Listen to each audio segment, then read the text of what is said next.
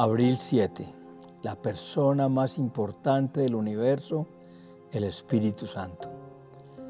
Debemos entender que así como el Espíritu del hombre conoce las cosas profundas del hombre, del mismo modo el Espíritu Santo conoce lo más íntimo de Dios. Cuando conocemos al Espíritu Santo, Él empieza a obrar en nosotros, ayudándonos a vivir la vida cristiana y a crecer en nuestra relación con Dios. Tenemos una gran meta y un gran desafío establecido por el Señor Jesús, el de llegar a ser como fue Él, como fue nuestro Maestro. El Espíritu Santo es una persona, es tan real como tú o como yo. Por eso no debemos ignorarlo, porque lo hieren nuestras palabras y nuestras acciones. Él necesita de nuestras palabras y anhela que le consultemos y que pongamos a su disposición cada paso que vayamos a dar. El Espíritu Santo tiene intelecto. Solo alguien con intelecto tiene la capacidad de explorar, examinar y buscar. 1 Corintios 2.10 dice, pero fue a nosotros a quienes Dios reveló esas cosas por medio de su Espíritu pues su Espíritu investiga todo a fondo y nos muestra los secretos profundos de Dios. Lo que el Espíritu Santo investiga, los secretos que descubre de Dios, no los revela a nosotros que somos sus amigos. El versículo 11 dice, nadie puede conocer los pensamientos de una persona excepto el propio espíritu de esa persona y nadie puede conocer los pensamientos de Dios excepto el propio Espíritu de Dios. Pídele al Espíritu Santo que te revele los pensamientos de Dios para ti. Pídele que te muestre los argumentos a favor que tienes. Hazte su socio y dale el control total de tu vida. Debemos darle la libertad total para elaborar los cambios que se requieren en nuestra vida y nosotros ejecutarlos. Si lo reconocemos en nuestras decisiones, Él enderezará nuestras sendas. Cuando nos hacemos socios, nuestros bienes son mancomunados, nuestros recursos son ilimitados. Su poder es compartido y tú y yo somos bendecidos dependamos de sus recursos. El Espíritu Santo es el que decida quién le otorgará los recursos divinos que los amigos de Dios necesitan. Así nos daremos cuenta que el Espíritu Santo obrará a nuestro favor. Nehemías 9:20 dice, enviaste tu buen espíritu para que les enseñara, y no dejaste de alimentarlos con maná del cielo ni de darles agua para su sed. El Espíritu Santo tiene mucho que enseñarte. Así que siéntate y aquieta tu corazón para que puedas comprender su propósito con tu vida. Nunca dejará de alimentarte ni a ti ni a los tuyos. Cada mañana que lo busques de corazón, encontrarás el maná del cielo y el agua de vida. Disfruta de su comunión porque el Espíritu Santo te ama. Romanos 15:30 dice, mis amados hermanos, les pido encarecidamente en el nombre de nuestro Señor Jesucristo que se unan a mi lucha orando a Dios por mí. Háganlo por el amor que me tienen, ese amor que el Espíritu Santo les ha dado. El amor es una de las características que el Espíritu tiene.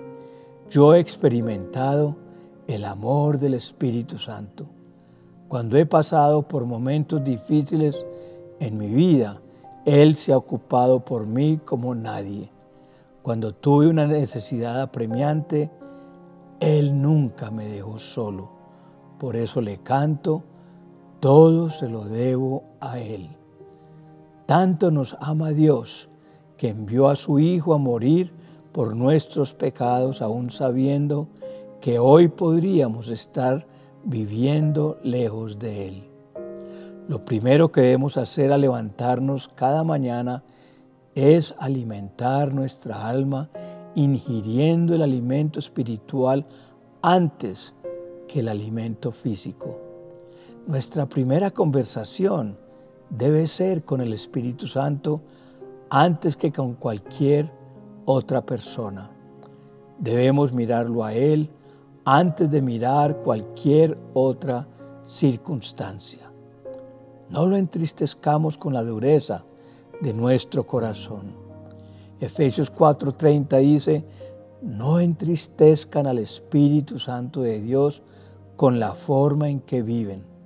Recuerden que Él los identificó como suyos y así les ha garantizado que serán salvos el día de la redención. Tú y yo tenemos algo que nos identifica como suyos, que nos garantiza y nos ha marcado como salvos.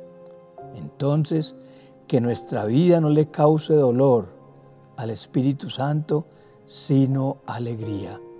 La palabra entristecer significa atormentar, causar pesar, vejar, ofender, insultar o causar dolor. El Espíritu Santo tiene un corazón tierno que fácilmente llora por ti y por mí. Efesios 4, versículo 24 dice, nos dice cómo podemos causarle dolor. Pónganse la nueva naturaleza creada para ser a la semejanza de Dios, quien es verdaderamente justo y santo. Así que dejen de decir mentiras. Digamos siempre la verdad a todos, porque somos miembros de un mismo cuerpo.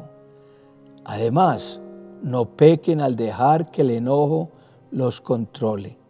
No permitan que el sol se ponga mientras siguen enojados, porque el, el enojo da lugar al diablo. Si eres ladrón, deja de robar.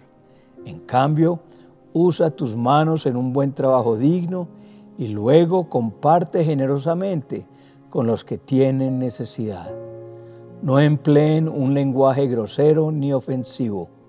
Que todo lo que digan sea bueno y útil a fin de que sus palabras resulten de estímulo para quienes las oigan. No digas mentiras, di siempre la verdad. No peques, vive en santidad. No dejes que el enojo te controle, sino que el Espíritu Santo te controle.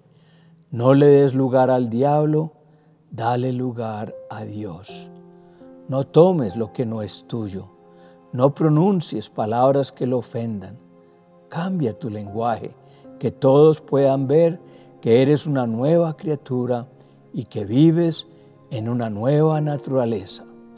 Job 22, 26 dice, entonces te deleitarás en el Todopoderoso y levantarás tu mirada a Dios. Este año es para vivirlo con la mirada puesta en Dios. No camines mirando al piso, sintiéndote menos que los demás.